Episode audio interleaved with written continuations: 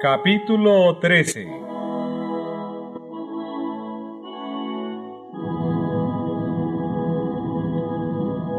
El despertar de España.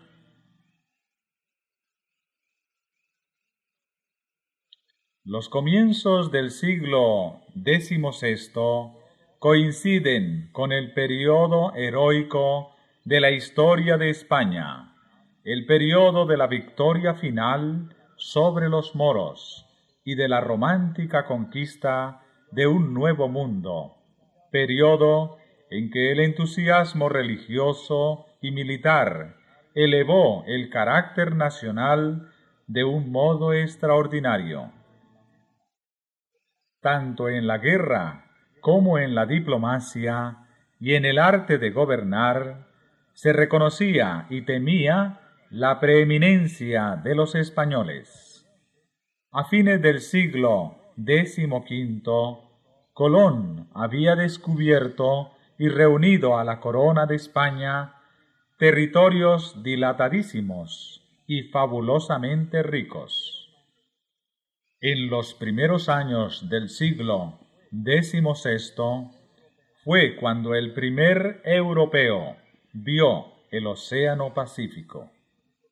Y mientras se colocaba en Aquisgrán la corona de Carlo Magno y barba roja sobre la cabeza de Carlos V, Magallanes llevaba a cabo el gran viaje que había de tener por resultado la circunnavegación del globo, y Cortés hallábase empeñado en la ardua conquista de México.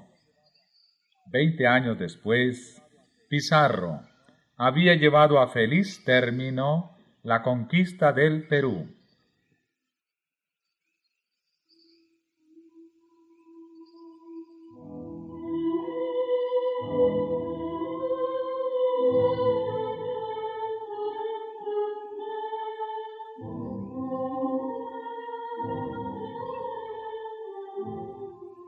Carlos V ascendió al trono como soberano de España y Nápoles, de los Países Bajos, de Alemania y Austria, en tiempo en que Alemania se encontraba en un estado de agitación sin precedente. Con la invención de la imprenta, propagóse la Biblia por los hogares del pueblo y como muchos aprendieran a leer para sí la palabra de Dios, la luz de la verdad disipó las tinieblas de la superstición como por obra de una nueva revelación. Era evidente que había habido un alejamiento de las enseñanzas de los fundadores de la Iglesia primitiva, tal cual se hallaban relatadas en el Nuevo Testamento. Entre las órdenes monásticas, la vida conventual habíase corrompido al extremo de que los monjes más virtuosos no podían ya soportarla. Otras muchas personas relacionadas con la Iglesia se asemejaban muy poco a Jesús y a sus apóstoles. Los católicos sinceros que amaban y honraban la antigua religión se horrorizaban ante el espectáculo que se les ofrecía por doquiera. Entre todas las clases sociales se notaba una viva percepción de las corrupciones que se habían introducido en la Iglesia y un profundo y general anhelo por la reforma.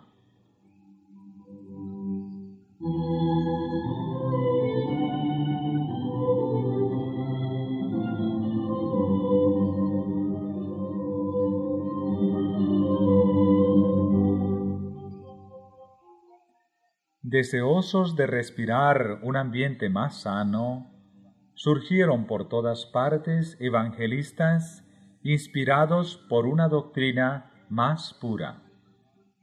Muchos católicos cristianos, nobles y serios, entre los que se contaban no pocos del clero español e italiano, uniéronse a dicho movimiento, que rápidamente iba extendiéndose por Alemania y Francia. Como lo declaró el sabio arzobispo de Toledo, Bartolomé de Carranza, en sus comentarios del Catecismo, aquellos piadosos prelados querían ver revivir en su sencillez y pureza el antiguo espíritu de nuestros antepasados y de la Iglesia primitiva.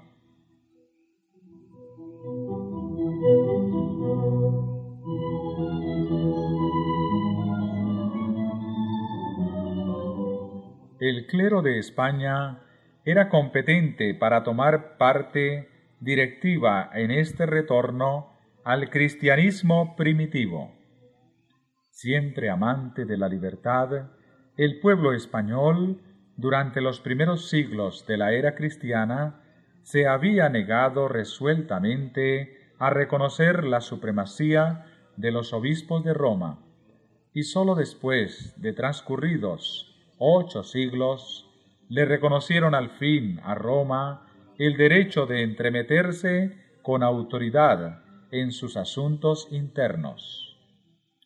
Fue precisamente con el fin de aniquilar ese espíritu de libertad característico del pueblo español hasta en los siglos posteriores en que había reconocido ya la supremacía papal, con el que en 1483 Fernando e Isabel, en hora fatal para España, permitieron el establecimiento de la Inquisición como tribunal permanente en Castilla y su restablecimiento en Aragón, con Tomás de Torquemada como inquisidor general.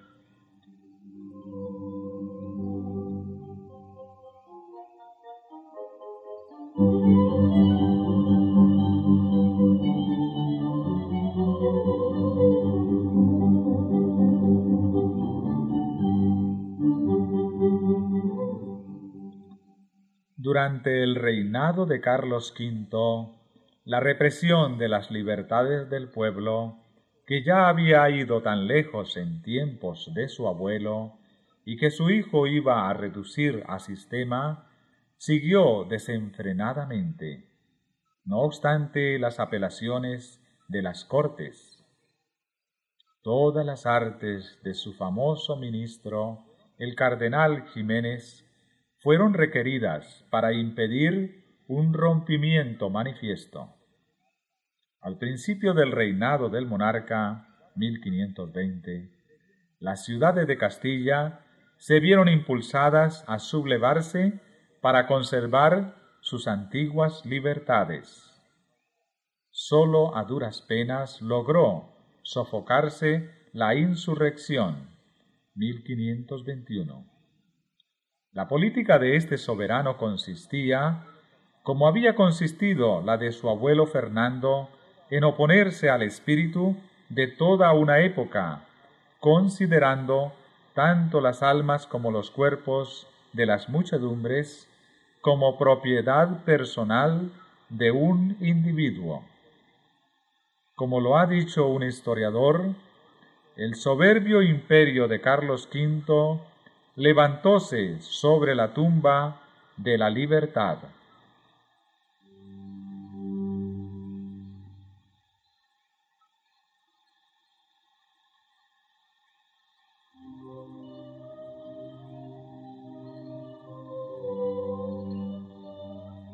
A pesar de tan extraordinarios esfuerzos para despojar a los hombres de sus libertades civiles y religiosas, y hasta de la, del pensamiento, el ardor del entusiasmo religioso, unido al instinto profundo de la libertad civil, indujo a muchos hombres y mujeres piadosos a aferrarse tenazmente a las enseñanzas de la Biblia y a sostener el derecho que tenían de adorar a Dios según los dictados de su conciencia.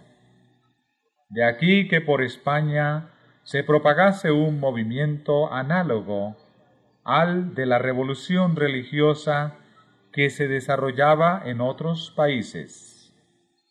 Al paso que los descubrimientos que se realizaban en un mundo nuevo prometían al soldado y al mercader territorios sin límites y riquezas fabulosas. Muchos miembros de entre las familias más nobles fijaron resueltamente sus miradas en las conquistas más vastas y riquezas más duraderas del Evangelio. Las enseñanzas de las Sagradas Escrituras estaban abriéndose paso silenciosamente en los corazones de hombres como el erudito Alfonso de Valdés, secretario de Carlos V, su hermano Juan de Valdés, secretario del virrey de Nápoles, y el elocuente Constantino Ponce de la Fuente, capellán y confesor de Carlos V, de quien Felipe II dijo que era muy gran filósofo y profundo teólogo, y de los más señalados hombres en el púlpito y elocuencia que ha habido de tiempos acá.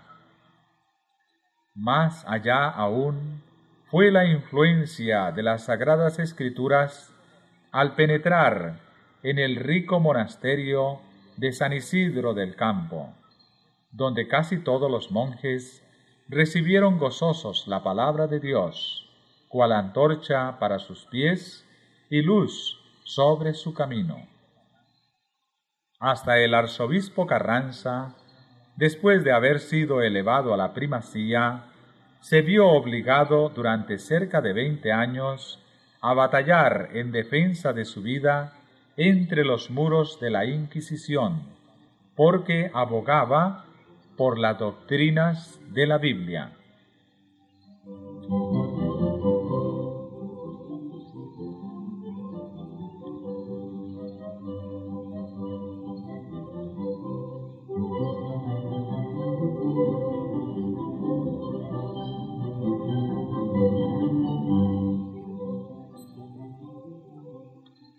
Ya en 1519 empezaron a aparecer en forma de pequeños folletos en latín los escritos de los reformadores de otros países, a los que siguieron meses después obras de mayor aliento, escritas casi todas en castellano. En ellas se ponderaba la Biblia como piedra de toque que debía servir para probar cualquier doctrina, se exponía sabiamente la necesidad que había de reformas y se explicaban con claridad las grandes verdades relativas a la justificación por la fe y a la libertad mediante el Evangelio.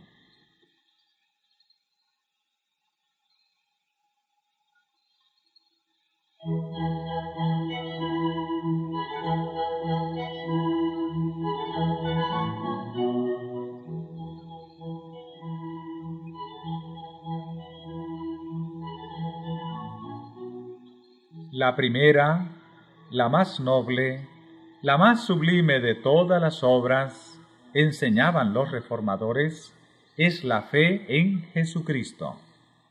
De esta obra deben proceder todas las obras. Un cristiano que tiene fe en Dios lo hace todo con libertad y con gozo, mientras que el hombre que no está con Dios vive lleno de cuidados y sujeto siempre a servidumbre. Este se pregunta a sí mismo con angustia, ¿cuántas obras buenas tendrá que hacer? Corre acá y acullá, pregunta a este y a aquel. No encuentra la paz en parte alguna, y todo lo ejecuta con disgusto y con temor. La fe viene únicamente de Jesucristo y nos es prometida y dada gratuitamente. Oh hombre, represéntate a Cristo y considera cómo Dios te muestra en él su misericordia, sin ningún mérito de tu parte. Saca de esta imagen de su gracia la fe y la certidumbre de que todos tus pecados te están perdonados. Esto no lo pueden producir las obras.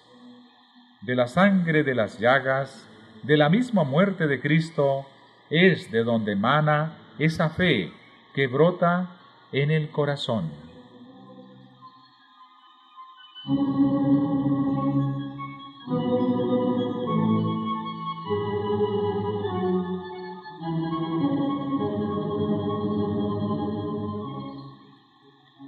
En uno de los tratados se explicaba del siguiente modo la diferencia que medía entre la excelencia de la fe y las obras humanas.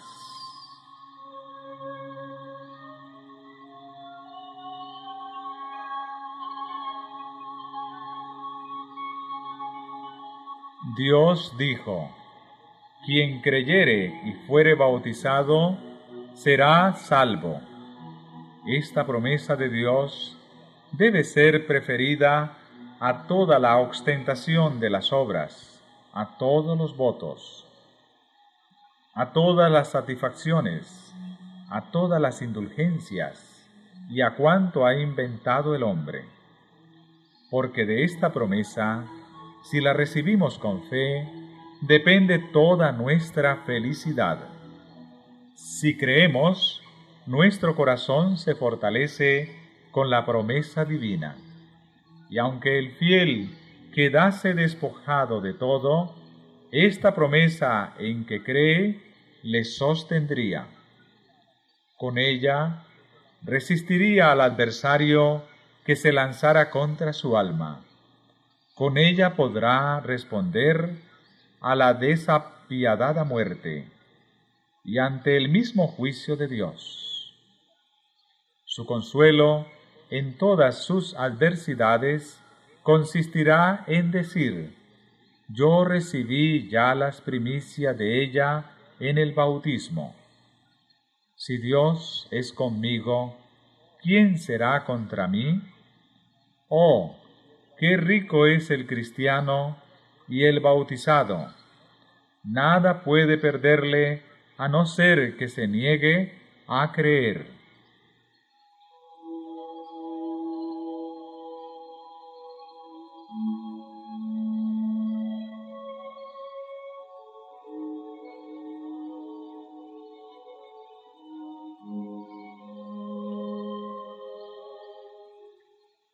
Si el cristiano encuentra su salud eterna en la renovación de su bautismo por la fe, preguntaba el autor de este tratado, ¿qué necesidad tiene de las prescripciones de Roma?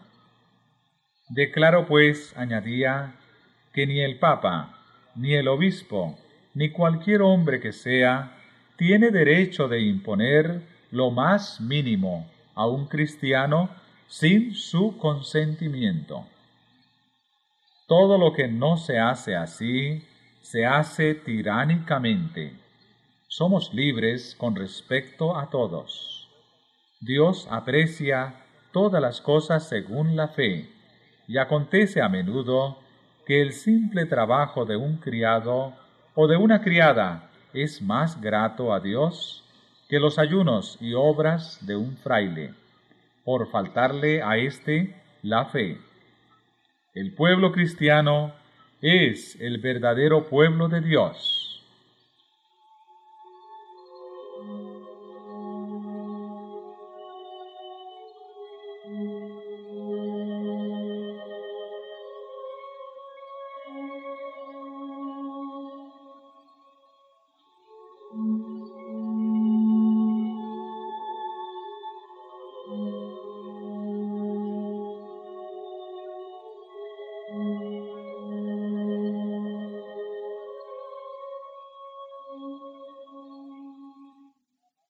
En otro tratado se enseñaba que el verdadero cristiano al ejercer la libertad que da la fe, tiene buen cuidado también en respetar los poderes establecidos.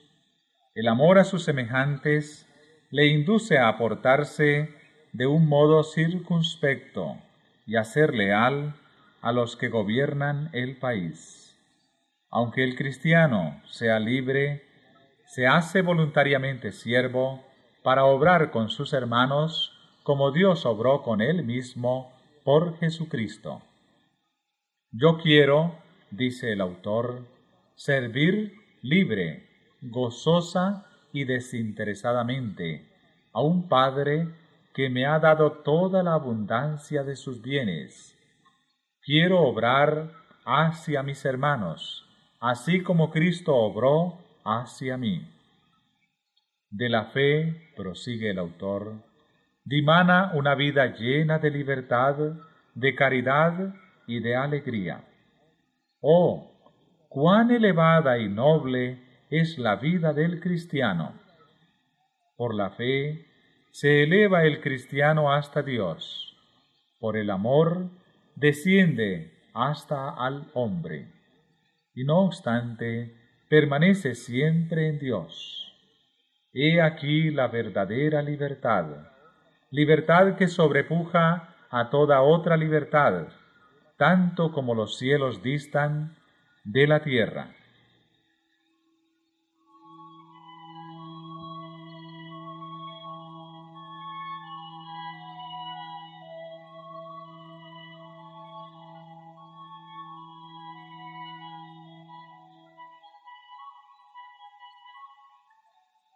Estas exposiciones de la libertad del Evangelio no podían dejar de llamar la atención en un país donde el amor a la libertad era tan arraigado. Los tratados y folletos pasaron de mano en mano. Los amigos del movimiento evangélico en Suiza, Alemania y los Países Bajos seguían mandando a España gran número de publicaciones. No era tarea fácil para los comerciantes burlar la vigilancia de los esbirros de la Inquisición, que hacían cuanto podían para acabar con las doctrinas reformadas, contrarrestando la ola de literatura que iba inundando al país.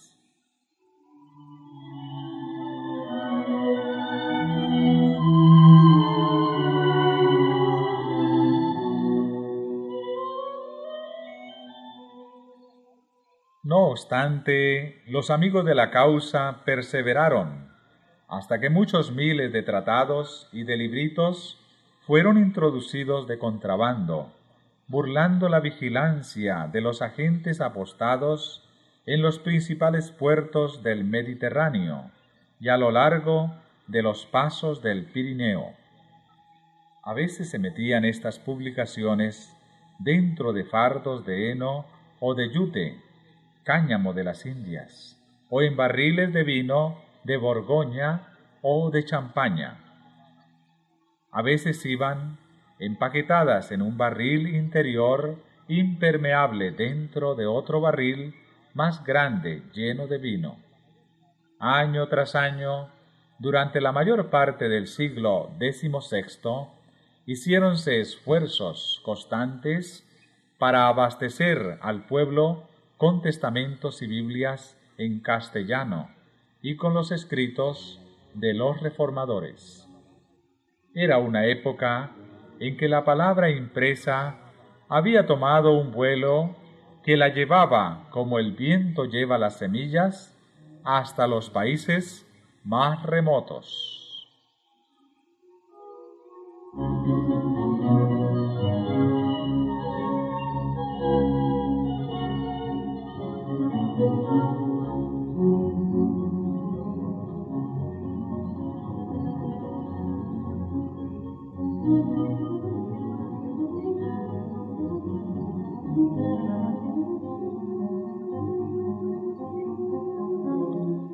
Entretanto, la Inquisición trataba de impedir con redoblada vigilancia que dichos libros llegasen a manos del pueblo. Los dueños de librerías tuvieron que entregarle tantos libros que casi se arruinaban. Ediciones enteras fueron confiscadas y no obstante, ejemplares de obras importantes, inclusive muchos Nuevos Testamentos y porciones del Antiguo, llegaban a los hogares del pueblo, merced a los esfuerzos de los comerciantes y colportores. Esto sucedía así, especialmente en las provincias del norte, en Cataluña, Aragón y Castilla la Vieja, donde los valdenses habían sembrado pacientemente la semilla que empezaba a brotar y que prometía abundante cosecha.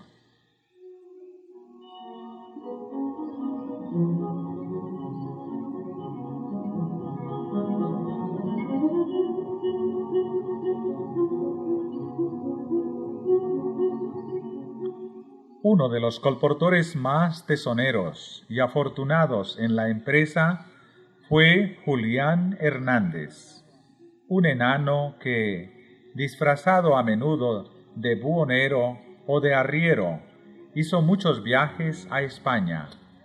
Ya cruzando los Pirineos, ya entrando por alguno de los puertos del sur de España.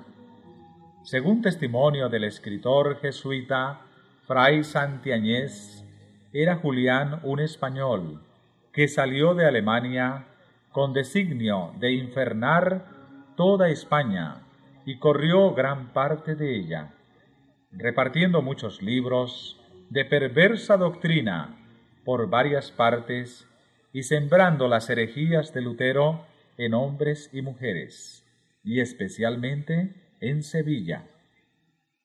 Era sobremanera astuto y mañoso, condición propia de herejes. Hizo gran daño en toda Castilla y Andalucía. Entraba y salía por todas partes, con mucha seguridad, con sus trazas y embustes, pegando fuego en donde ponía los pies.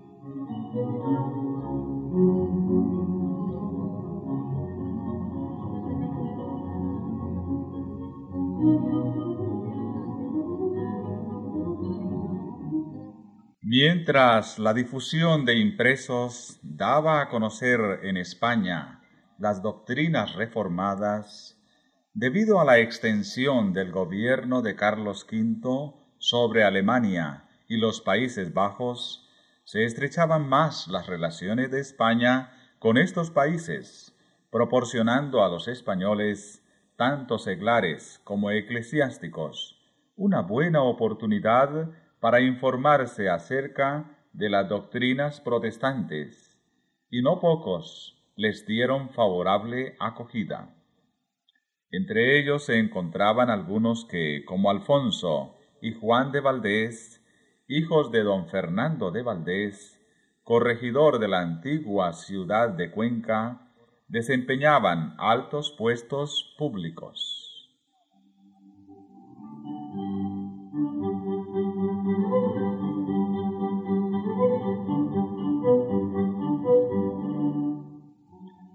Alfonso de Valdés, que como secretario imperial acompañó a Carlos V con motivo de su coronación en 1520 y a la dieta de Worms en 1521, aprovechó su viaje a Alemania y a los Países Bajos para informarse bien respecto al origen y a la propagación del movimiento evangélico, y escribió dos cartas a sus amigos de España, haciendo un relato completo de cuanto había oído, incluso un informe detallado de la comparecencia de Lutero ante la dieta.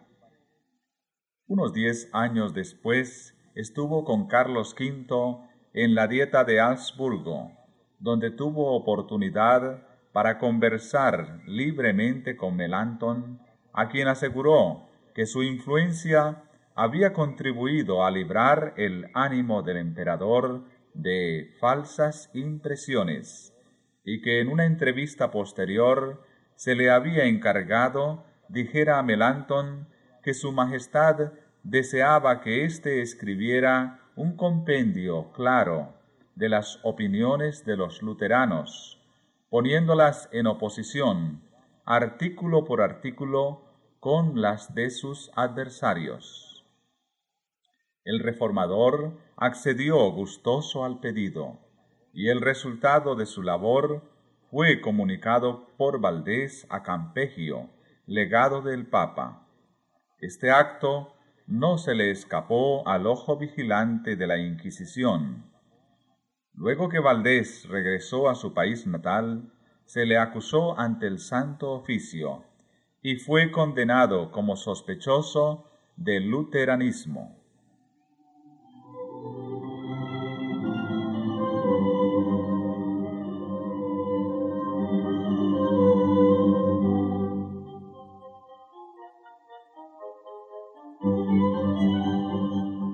El poder del Espíritu Santo que asistió a los reformadores en la tarea de presentar las verdades de la palabra de Dios durante las grandes dietas convocadas de tanto en tanto por Carlos V, hizo gran impresión en el ánimo de los nobles y de los dignatarios de la Iglesia que de España acudieron a aquellas. Por más que a algunos de estos, como el arzobispo Carranza, se les contase durante muchos años entre los más decididos partidarios del catolicismo romano, con todo, no pocos se dieron al fin a la convicción de que era verdaderamente Dios quien dirigía y enseñaba a aquellos intrépidos defensores de la verdad que, con la Biblia, abogaban por el retorno al cristianismo primitivo y a la libertad del Evangelio.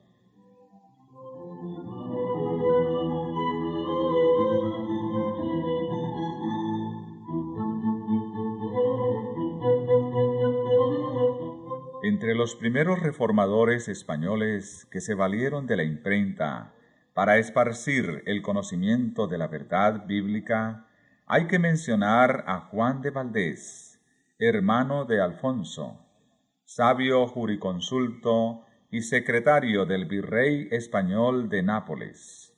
Sus obras se caracterizaban por un amor a la libertad digno del más alto encarecimiento escritas con gran maestría y agudeza, en estilo ameno y con pensamientos muy originales, contribuyeron grandemente a echar los cimientos del protestantismo en España.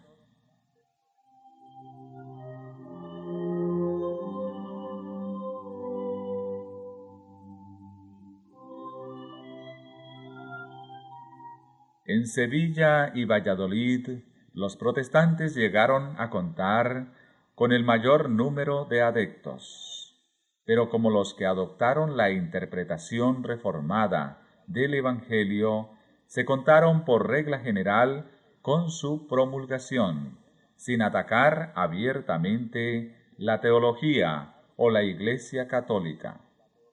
Sólo a duras penas podían los creyentes reconocerse unos a otros pues temían revelar sus verdaderos sentimientos a los que no les parecían dignos de confianza.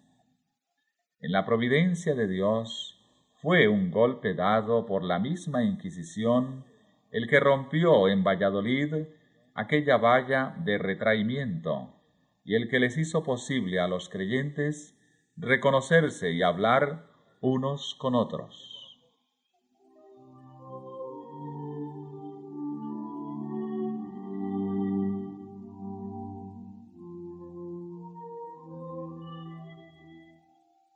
Francisco San Román, natural de Burgos e hijo del alcalde mayor de Briviesca, en el curso de sus viajes comerciales tuvo oportunidad de visitar a Bremen, donde oyó predicar las doctrinas evangélicas.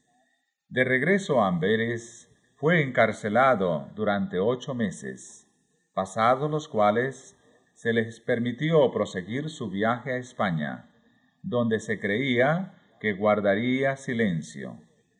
Pero, cual aconteciera con los apóstoles de antaño, no pudo dejar de hablar las cosas que había visto y oído, debido a lo cual no tardó en ser entregado a la Inquisición en Valladolid.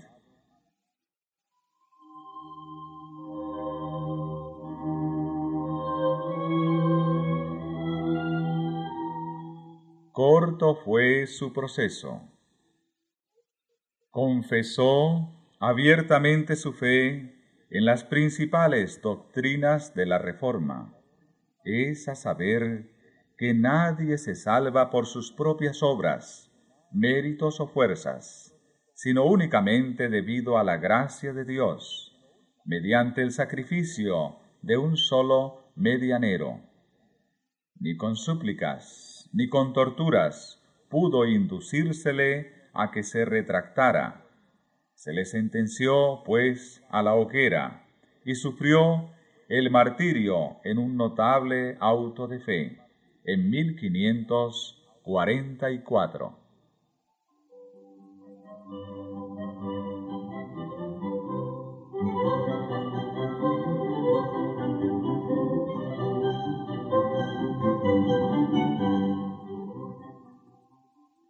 Hacía cerca de un cuarto de siglo que la doctrina reformada había llegado por primera vez a Valladolid. Empero, durante dicho periodo, sus discípulos se habían contentado con guardarla en sus corazones o hablar de ella con la mayor cautela a sus amigos de confianza. El estudio y la meditación, avivados por el martirio de San Román, pusieron fin a tal retraimiento. Expresiones de simpatía por su suerte o de admiración por sus opiniones dieron lugar a conversaciones, en cuyo curso los que favorecían la nueva fe, como se la llamaba, pudieron fácilmente reconocerse unos a otros. El celo y la magnanimidad de que dio prueba el mártir al arrostrar el odio general y al sufrir tan horrible muerte por causa de la verdad, provocó la emulación hasta de los más tímidos de aquellos. De suerte que, pocos años después de aquel auto, se organizaron formando una iglesia que se reunía con regularidad en privado para la instrucción y el culto religioso.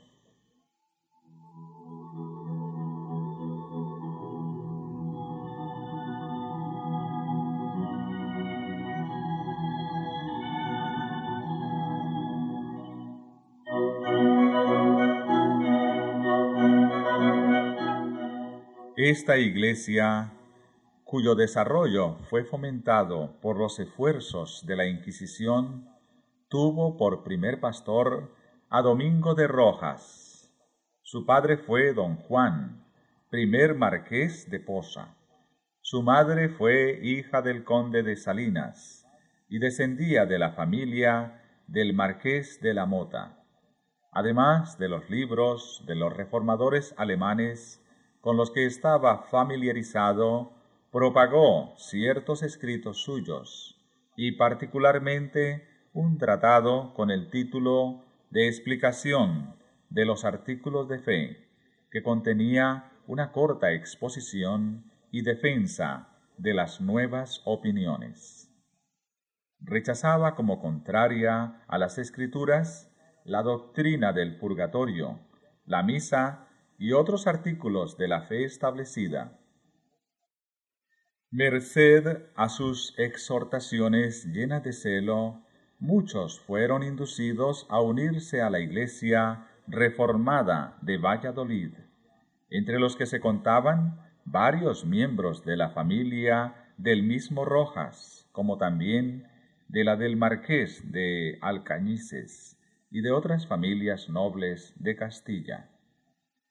Después de algunos años de servicio en la buena causa, Rojas sufrió el martirio de la hoguera. Camino del sitio del suplicio, pasó frente al palco real y preguntó al rey, ¿Cómo podéis, Señor, presenciar así los tormentos de vuestros inocentes súbditos? Salvadnos de muerte tan cruel. No, replicó Felipe, yo mismo llevaría la leña para quemar a mi propio hijo, si fuese un miserable como tú.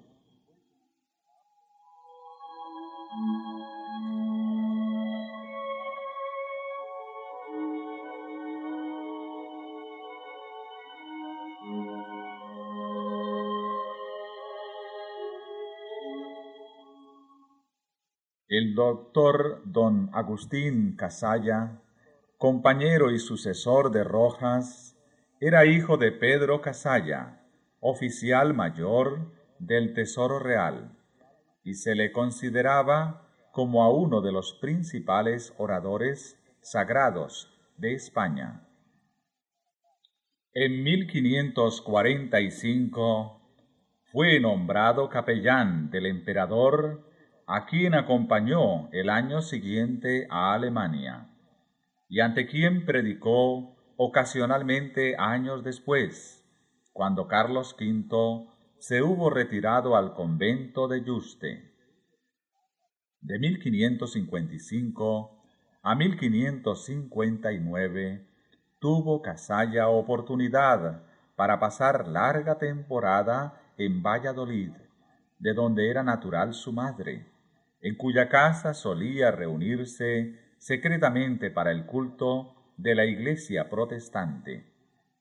No pudo resistir a las repetidas súplicas con que se le instó para que se hiciera cargo de los intereses espirituales de ésta, la cual, favorecida con el talento y la nombradía del nuevo pastor, creció rápidamente en número y respetabilidad.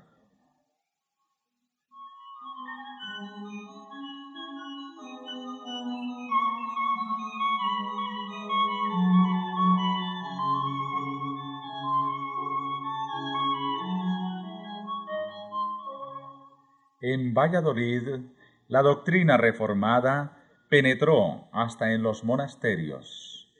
Fue abrazada por gran número de las monjas de Santa Clara y de la orden cisterciense de San Belén, y contaba con personas convertidas entre la clase de mujeres devotas, llamadas beatas, que se dedicaban a obras de caridad.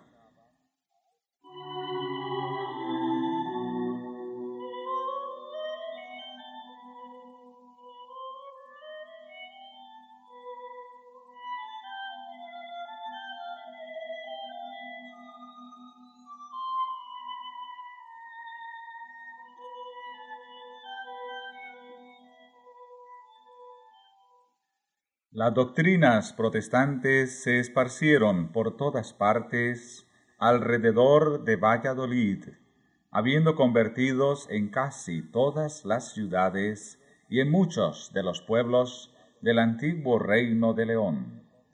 En la ciudad de Toro fueron aceptadas las nuevas doctrinas por Antonio Suelo, abogado de gran talento, y por miembros de las familias de los marqueses de la Mota y de Alcañices. En la ciudad de Zamora, don Cristóbal de Padilla era cabeza de los protestantes. De estos los habían también en Castilla la Vieja, en Logroño, en la Raya de Navarra, en Toledo y en las provincias de Granada, Murcia, Valencia y Aragón.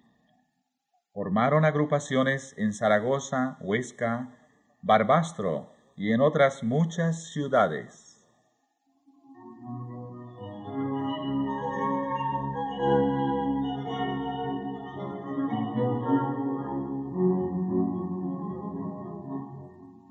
Respecto al carácter y posición social de los que se unieron al movimiento reformador en España, Se expresa así el historiador. Tal vez no hubo nunca en país alguno tan gran proporción de personas ilustres, por su cuna o por su saber, entre los convertidos a una religión nueva y proscrita. Esta circunstancia ayuda a explicar el hecho singular de que un grupo de disidentes que no bajaría de dos mil personas, diseminadas en tan vasto país y débilmente relacionadas unas con otras, hubiesen logrado comunicar sus ideas y tener sus reuniones privadas durante cierto número de años, sin ser descubierto por un tribunal tan celoso como lo fue el de la Inquisición.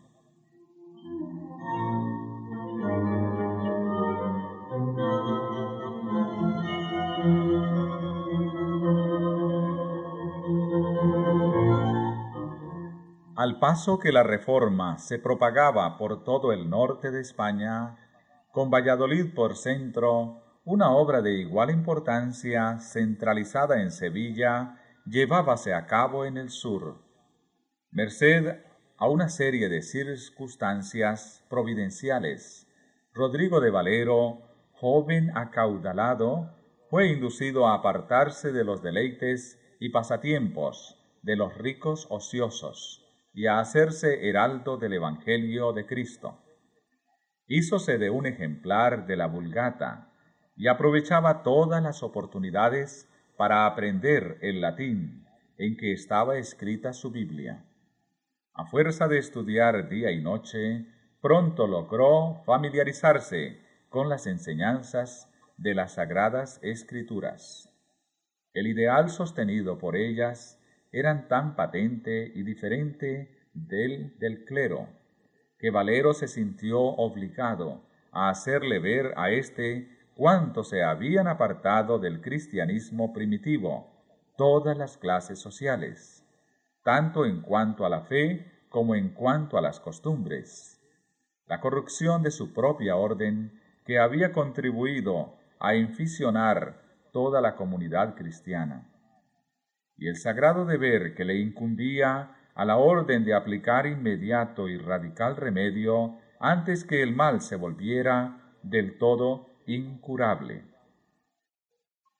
Estas representaciones iban siempre acompañadas de una apelación a las sagradas escrituras como autoridad suprema en materia de religión y de una exposición de las principales doctrinas que aquellas enseñan. Y esto lo decía, escribe Cipriano de Valera, no por rincones, sino en medio de las plazas y calles y en las gradas de Sevilla.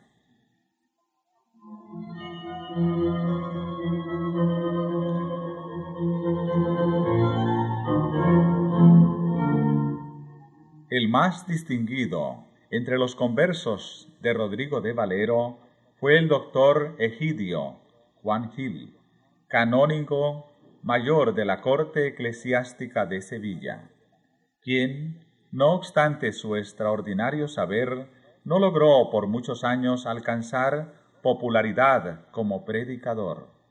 Valero, reconociendo la causa del fracaso del doctor Egidio, le aconsejó estudiar día y noche los preceptos y doctrinas de la Biblia, y la frialdad impotente con que había solido predicar fue sustituida con poderosos llamamientos a la conciencia y tiernas pláticas dirigidas a los corazones de sus oyentes.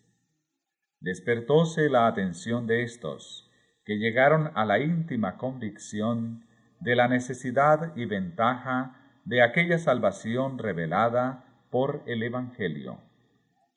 De este modo, los oyentes fueron preparados para recibir las nuevas doctrinas de la verdad que les presentara el predicador, tales cuales a él mismo le eran reveladas, y con la precaución que parecía aconsejar y requerir tanto la debilidad del pueblo como la peligrosa situación del predicador.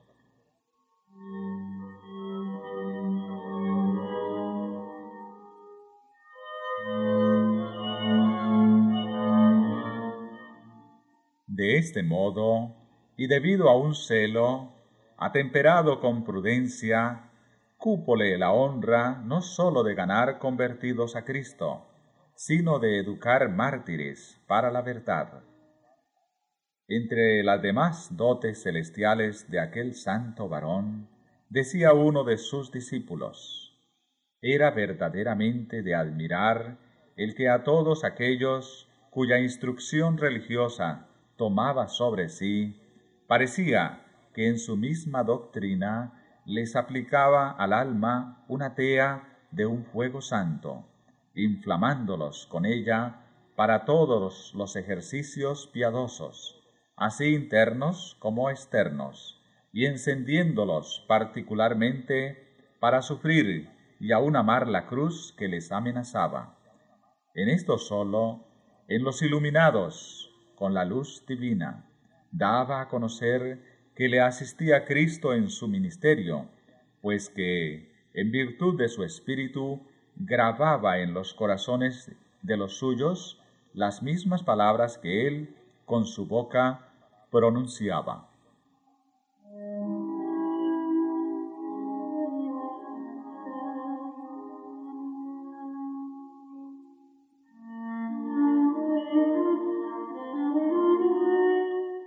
El doctor Egidio contaba entre sus convertidos al doctor Vargas, como también al doctor Constantino Ponce de la Fuente, hombre de talento poco común, que había predicado durante muchos años en la Catedral de Sevilla y a quien en 1539, con motivo de la muerte de la emperatriz, se había elegido para pronunciar la oración fúnebre.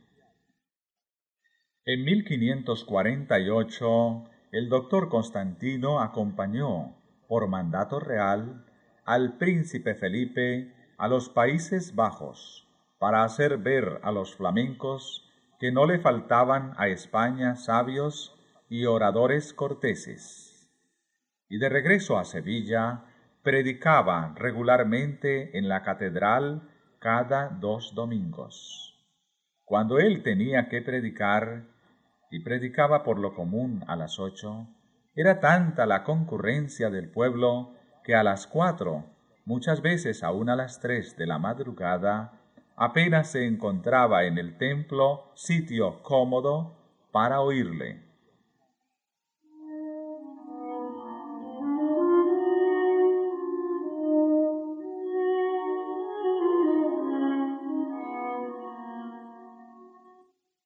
Era, en verdad, una grandísima bendición para los creyentes protestantes de Sevilla tener como guías espirituales a hombres como los doctores Egidio y Vargas y el elocuente Constantino, que cooperó con tanto ánimo y de un modo incansable para el adelanto de la causa que tanto amaban. Asiduamente ocupados en el desempeño de sus deberes profesionales durante el día, se reunían de noche con los amigos de la doctrina reformada, unas veces en una casa particular, otras veces en otra. El pequeño grupo de Sevilla creció insensiblemente y llegó a ser el tronco principal del que se tomaran ramas para plantarlas en la campiña vecina.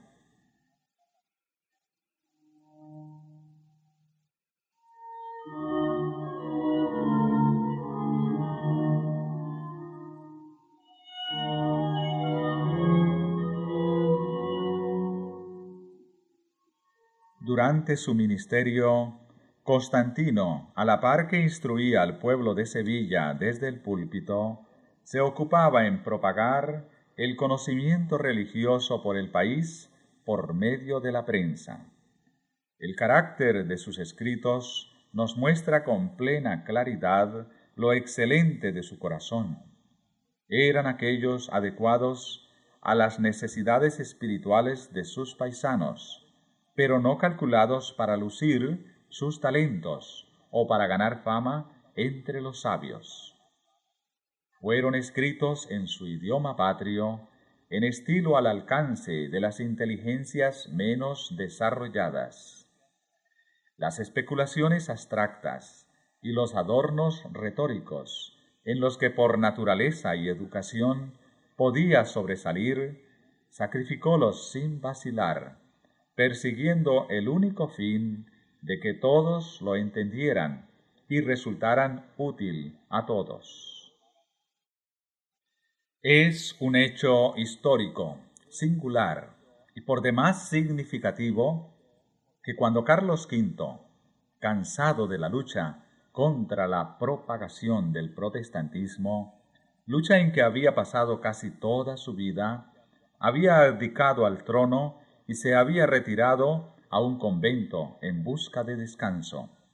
Fue uno de los libros del doctor Constantino, su suma de doctrina cristiana, la que el rey escogió como una de las treinta obras favoritas que constituían aproximadamente toda su biblioteca.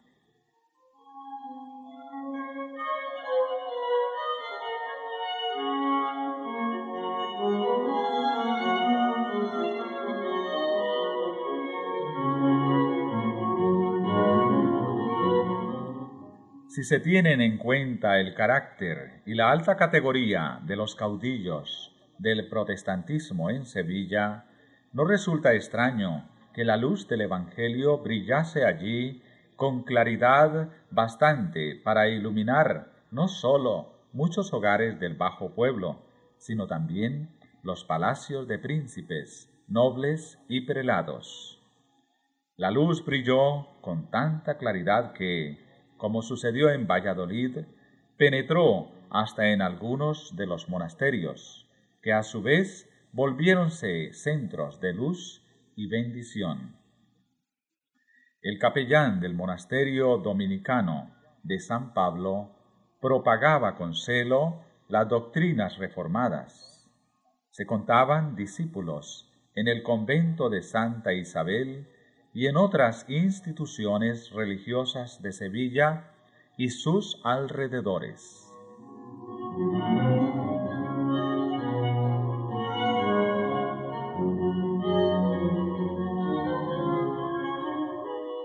Empero fue en el convento jeronimiano de San Isidro del Campo uno de los más célebres monasterios de España, situado a unos dos kilómetros de Sevilla, donde la luz de la verdad divina brilló con más fulgor. Uno de los monjes, García de Arias, llamado vulgarmente Doctor Blanco, enseñaba precavidamente a sus hermanos que el recitar en los coros de los conventos, de día y de noche, las sagradas preces, ya rezando, ya cantando, no era rogar a Dios, que los ejercicios de la verdadera religión eran otros que los que pensaba el vulgo religioso, que debían leerse y meditarse con suma atención las sagradas escrituras, y que sólo de ellas se podía sacar el verdadero conocimiento de Dios y de su voluntad. Esta enseñanza púsola hábilmente en realce otro monje, Casidoro de Reina, que se hizo célebre posteriormente traduciendo la Biblia en el idioma de su país. La instrucción dada por tan nobles personalidades preparó el camino para el cambio radical que en 1557 fue introducido en los asuntos internos de aquel monasterio. Habiendo recibido un buen surtido de ejemplares de las escrituras y de libros protestantes en castellano, los frailes los leyeron con gran avidez, circunstancia que contribuyó a confirmar desde luego a cuantos habían sido instruidos y a librar a otros de las preocupaciones de que eran esclavos. Debido a esto, el prior y otras personas de carácter oficial, de acuerdo con la cofradía, resolvieron reformar su institución religiosa. Las horas llamadas de rezo que habían solido pasar en solemnes momerías, fueron dedicadas a oír conferencias sobre las escrituras. Los rezos por los difuntos fueron suprimidos o sustituidos con enseñanzas para los vivos. Se suprimieron por completo las indulgencias y las dispensas papales que constituyeran lucrativo monopolio. Se dejaron subsistir las imágenes, pero ya no se las reverenciaba. La temperancia habitual sustituyó a los ayunos supersticiosos. Y a los novicios se les instruía en los principios de la verdadera piedad, en lugar de iniciarlos en los hábitos ociosos y degradantes del monaquismo. Del sistema antiguo no quedaba más que el hábito monacal y la ceremonia exterior de la misa, que no podían abandonar sin exponerse a inevitable e inminente peligro.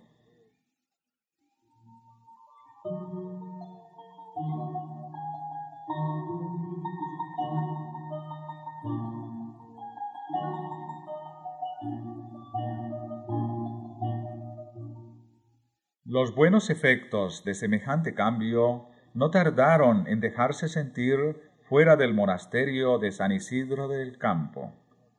Por medio de sus pláticas y de la circulación de libros, aquellos diligentes monjes difundieron el conocimiento de la verdad por las comarcas vecinas y la dieron a conocer a muchos que vivían en ciudades bastante distantes de Sevilla.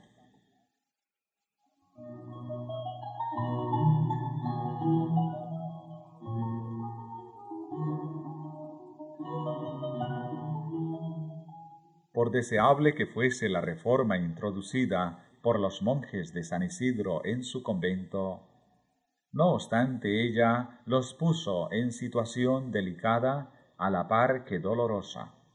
No podían deshacerse del todo de las formas monásticas sin exponerse al furor de sus enemigos. No podían tampoco conservarlas sin incurrir en culpable inconsecuencia.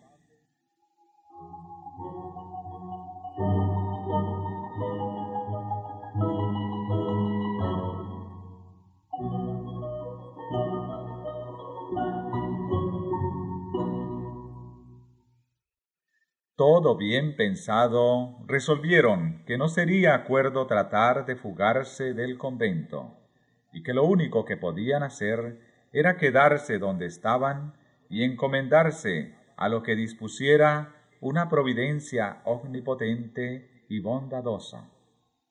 Acontecimientos subsiguientes les hicieron reconsiderar el asunto, llegando al acuerdo de dejar a cada cual libre de hacer según las circunstancias, lo que mejor y más prudente le pareciera.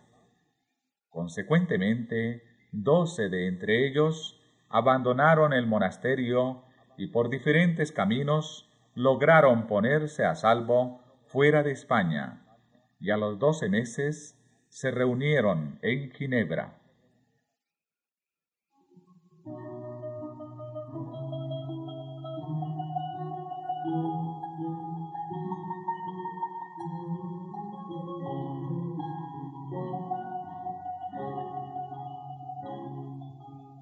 Hacía unos cuarenta años que las primeras publicaciones que contenían las doctrinas reformadas habían penetrado en España.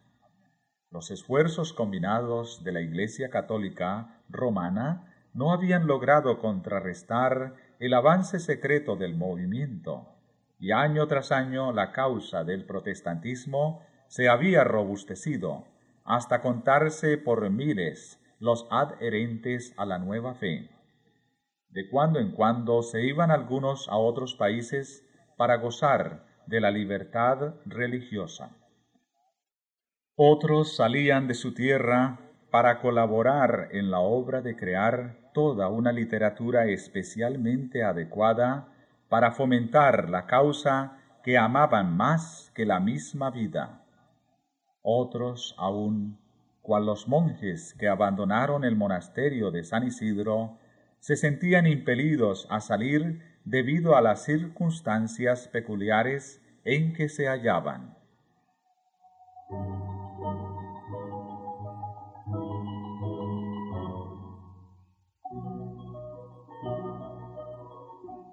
La desaparición de estos creyentes, muchos de los cuales se habían destacado en la vida política y religiosa, había despertado desde hacía mucho tiempo las sospechas de la Inquisición, y andando el tiempo, algunos de los ausentes fueron descubiertos en el extranjero, desde donde se afanaban por fomentar la causa protestante en España. Esto indujo a creer que había muchos protestantes en España. Empero los creyentes habían sido tan discretos que ninguno de los familiares de la Inquisición podía ni siquiera fijar el paradero de ellos.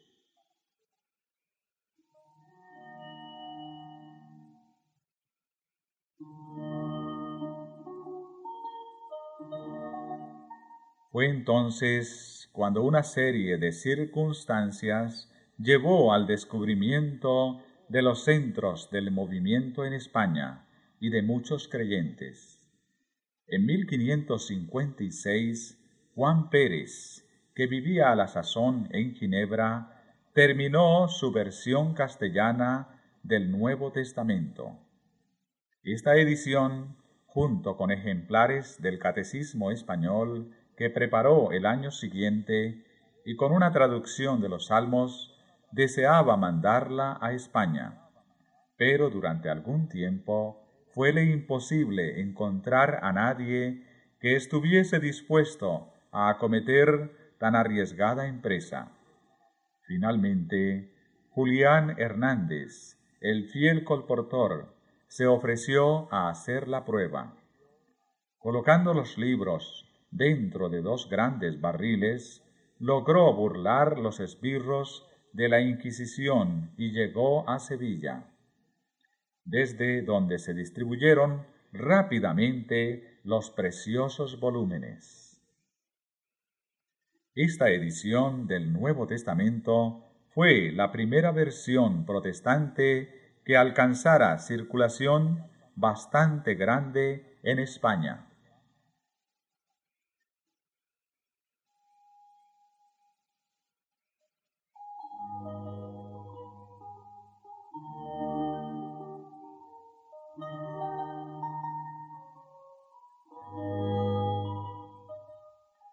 Durante su viaje, Hernández había dado un ejemplar del Nuevo Testamento a un herrero en Flandes. El herrero enseñó el libro a un cura que obtuvo del donante una descripción de la persona que se lo había dado a él y la transmitió inmediatamente a los inquisidores de España. Merced a estas señas, los esbirros inquisitoriales le acecharon a su regreso y le prendieron cerca de la ciudad de Palma. Le volvieron a conducir a Sevilla y le encerraron entre los muros de la Inquisición, donde durante más de dos años se hizo cuanto fue posible para inducirle a que delatara a sus amigos, pero sin resultado alguno. Fiel hasta el fin, sufrió valientemente el martirio de la hoguera, gozoso de haber sido honrado con el privilegio de introducir la luz de la verdad divina en su descarriado país, y seguro de que el día del juicio final, al comparecer ante su Hacedor, oiría las palabras de aprobación divina que le permitirían vivir para siempre con su Señor.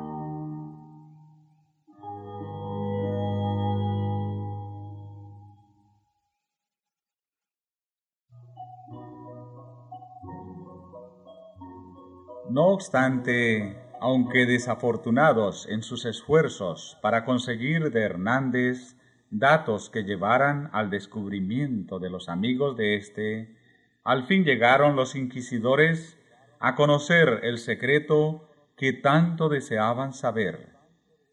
Por aquel mismo entonces, uno de sus agentes secretos consiguió informes análogos referentes a la iglesia de Valladolid.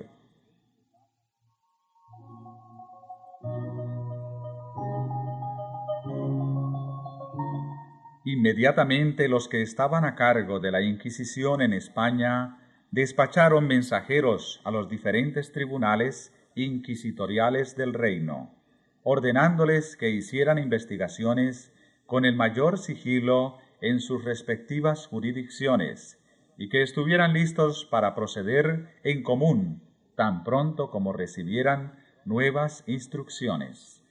Así, silenciosamente y con presteza, se consiguieron los nombres de centenares de creyentes, y al tiempo señalado y sin previo aviso, fueron estos capturados simultáneamente y encarcelados.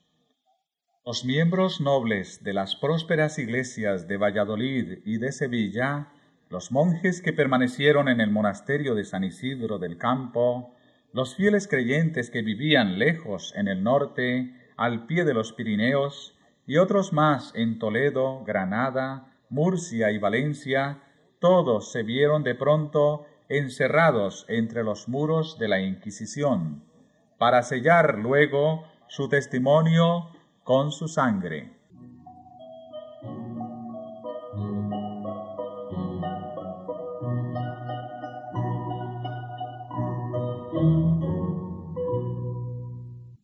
Las personas convictas del luteranismo eran tan numerosas que alcanzaron a abastecer con víctimas cuatro grandes y tétricos autos de fe en el curso de los dos años subsiguientes.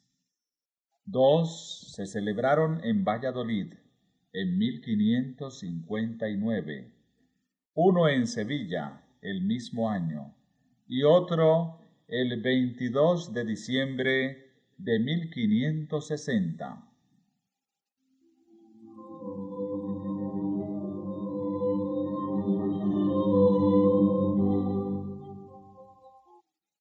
Entre los primeros que fueron apresados en Sevilla figuraba el doctor Constantino Ponce de la Fuente, que había trabajado tanto tiempo sin despertar sospechas.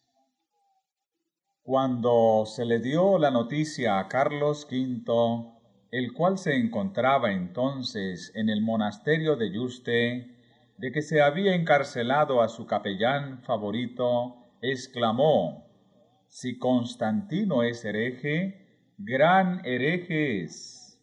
Y cuando más tarde un inquisidor le aseguró que había sido declarado reo, replicó suspirando, No podéis condenar a otro mayor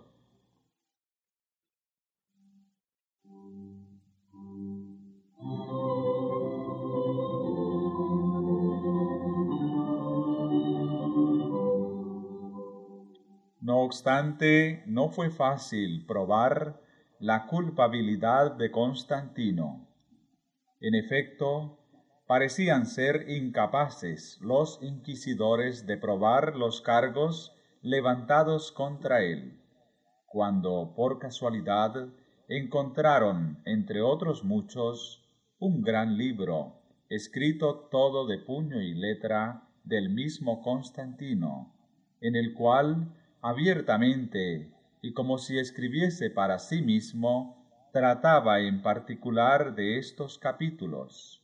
Según los mismos inquisidores declararon en su sentencia, publicada después en el cadalso, a saber, del estado de la Iglesia, de la verdadera Iglesia y de la Iglesia del Papa, a quien llamaba Anticristo del sacramento de la Eucaristía y del invento de la misa, acerca de todo lo cual afirmaba él estaba el mundo fascinado a causa de la ignorancia de las sagradas escrituras, de la justificación del hombre, del purgatorio al que llamaba cabeza de lobo e invento de los frailes en pro de su cula, de las bulas e indulgencias papales, de los méritos de los hombres, de la confesión. Al enseñársele el volumen a Constantino, este dijo, Reconozco mi letra, y así confieso haber escrito todo esto, y declaro ingenuamente ser todo verdad. Ni tenéis ya que cansaros en buscar contra mí otros testimonios. Tenéis aquí ya una confesión clara y explícita de mi creencia. Obrad pues, y haced de mí lo que queráis.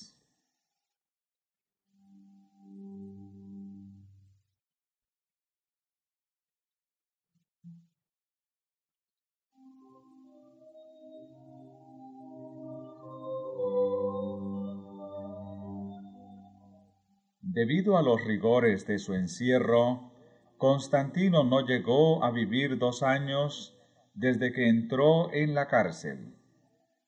Hasta sus últimos momentos se mantuvo fiel a la fe protestante y conservó su serena confianza en Dios. Providencialmente fue encerrado en el mismo calabozo de Constantino uno de los jóvenes monjes del monasterio de San Isidro del Campo, al cual le cupo el privilegio de atenderle durante su última enfermedad y de cerrarle los ojos en paz.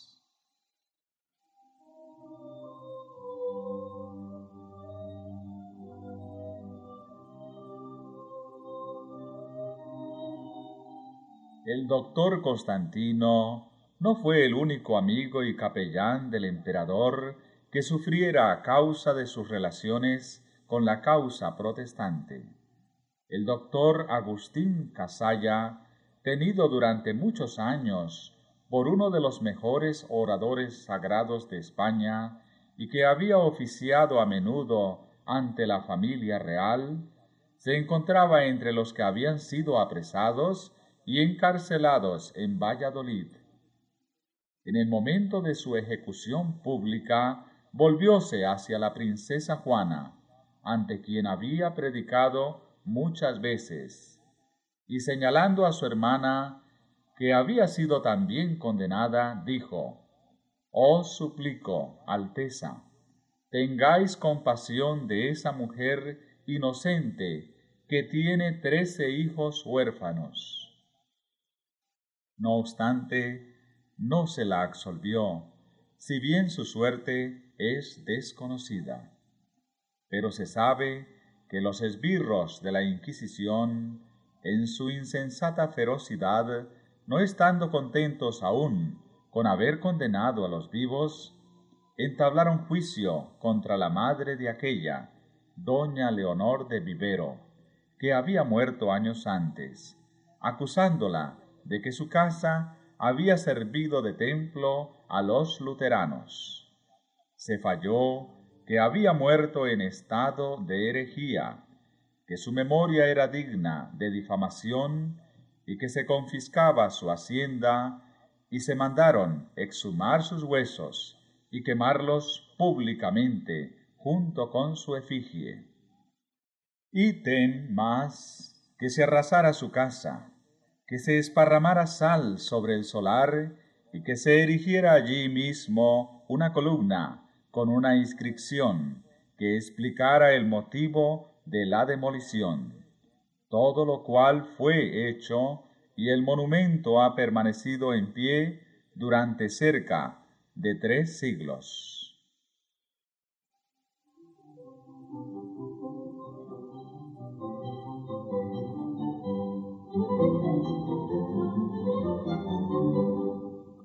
Fue durante ese auto cuando la fe sublime y la constancia inquebrantable de los protestantes quedaron realzadas en el comportamiento de Antonio Errezuelo, jurisconsulto sapientísimo, y de doña Leonor de Cisneros, su mujer, dama de veinticuatro años, discreta y virtuosa a maravilla, y de una hermosura tal que parecía fingida por el deseo.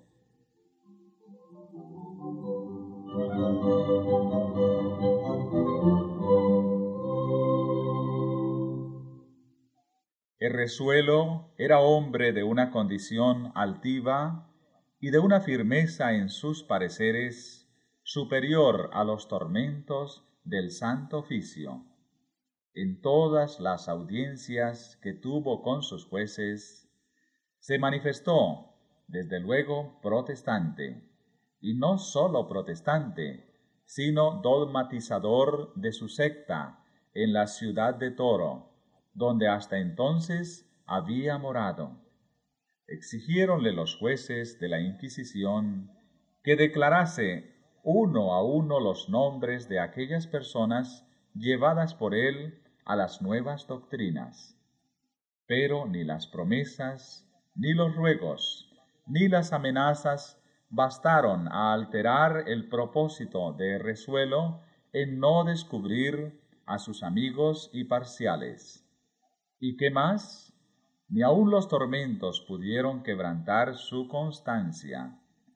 Más firme que envejecido roble o que soberbia peña nacida en el seno de los mares.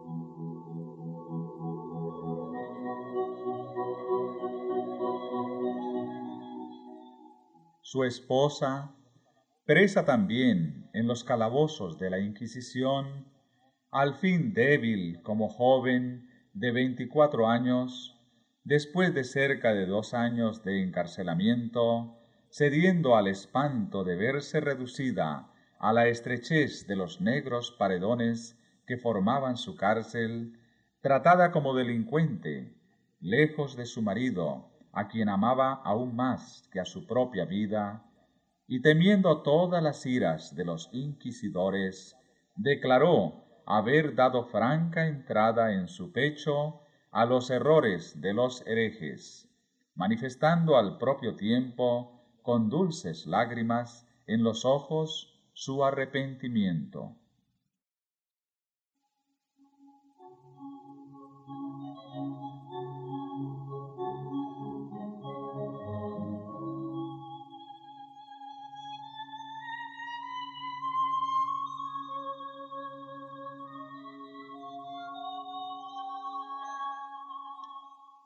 Llegado el día en que se celebraba el auto de fe con la pompa conveniente al orgullo de los inquisidores, salieron los reos al cadalso y desde él escucharon la lectura de sus sentencias. El resuelo iba a ser reducido a cenizas en la voracidad de una hoguera, y su esposa, doña Leonor, a adjurar las doctrinas luteranas que hasta aquel punto había albergado en su alma y a vivir a voluntad del santo oficio en las casas de reclusión que para tales delincuentes estaban preparadas. En ellas, con penitencias y San Benito, recibiría el castigo de sus errores y una enseñanza para en lo venidero desviarse del camino de su perdición y ruina.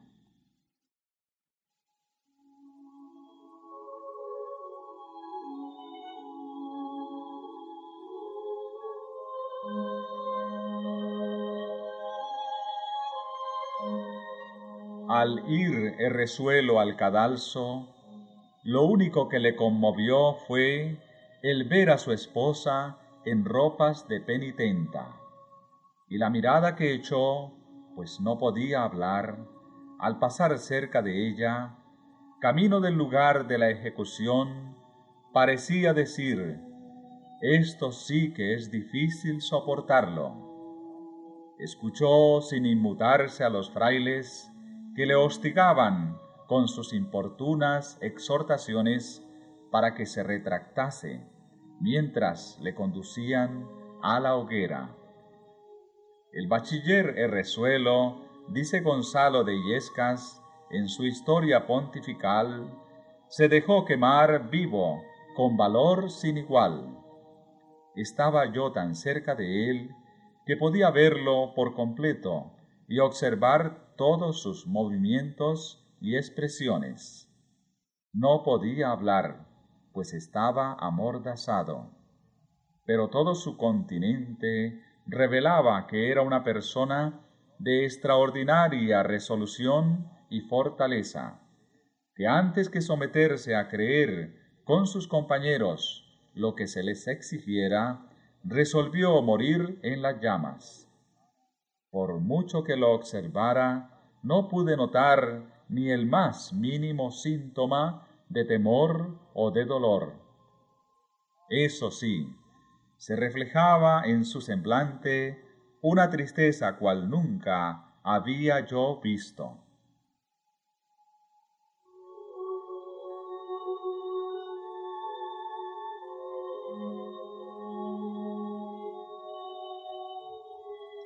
Su esposa no olvidó jamás su mirada de despedida. La idea, dice el historiador, de que había causado dolor a su corazón durante el terrible conflicto por el que tuvo que pasar, avivó la llama del afecto que hacia la religión reformada ardía secretamente en su pecho. Y habiendo resuelto confiada en el poder que se perfecciona en la flaqueza, seguir el ejemplo de constancia dado por el mártir. Interrumpió resueltamente el curso de penitencia a que había dado principio. En el acto fue arrojada en la cárcel, donde durante ocho años resistió a todos los esfuerzos hechos por los inquisidores para que se retractara. Y por fin murió ella también en la hoguera, como había muerto su marido. ¿Quién no será del mismo parecer que su paisano de Castro cuando exclama, Infelices esposos, iguales en el amor, iguales en las doctrinas e iguales en la muerte? ¿Quién negará una lágrima a vuestra memoria y un sentimiento de horror y de desprecio a unos jueces que, en vez de encadenar los entendimientos con la dulzura de la palabra divina, usaron como armas del raciocinio los potros y las hogueras?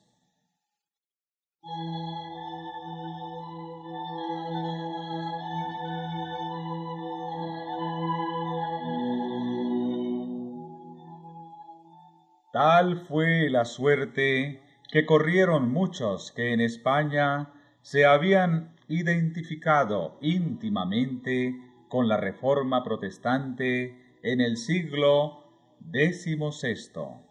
Pero de esto no debemos sacar la conclusión de que los mártires españoles sacrificaron sus vidas y derramaran su sangre en vano. Ofrecieron a Dios sacrificios de grato olor. Dejaron en favor de la verdad un testimonio que no se perdió del todo.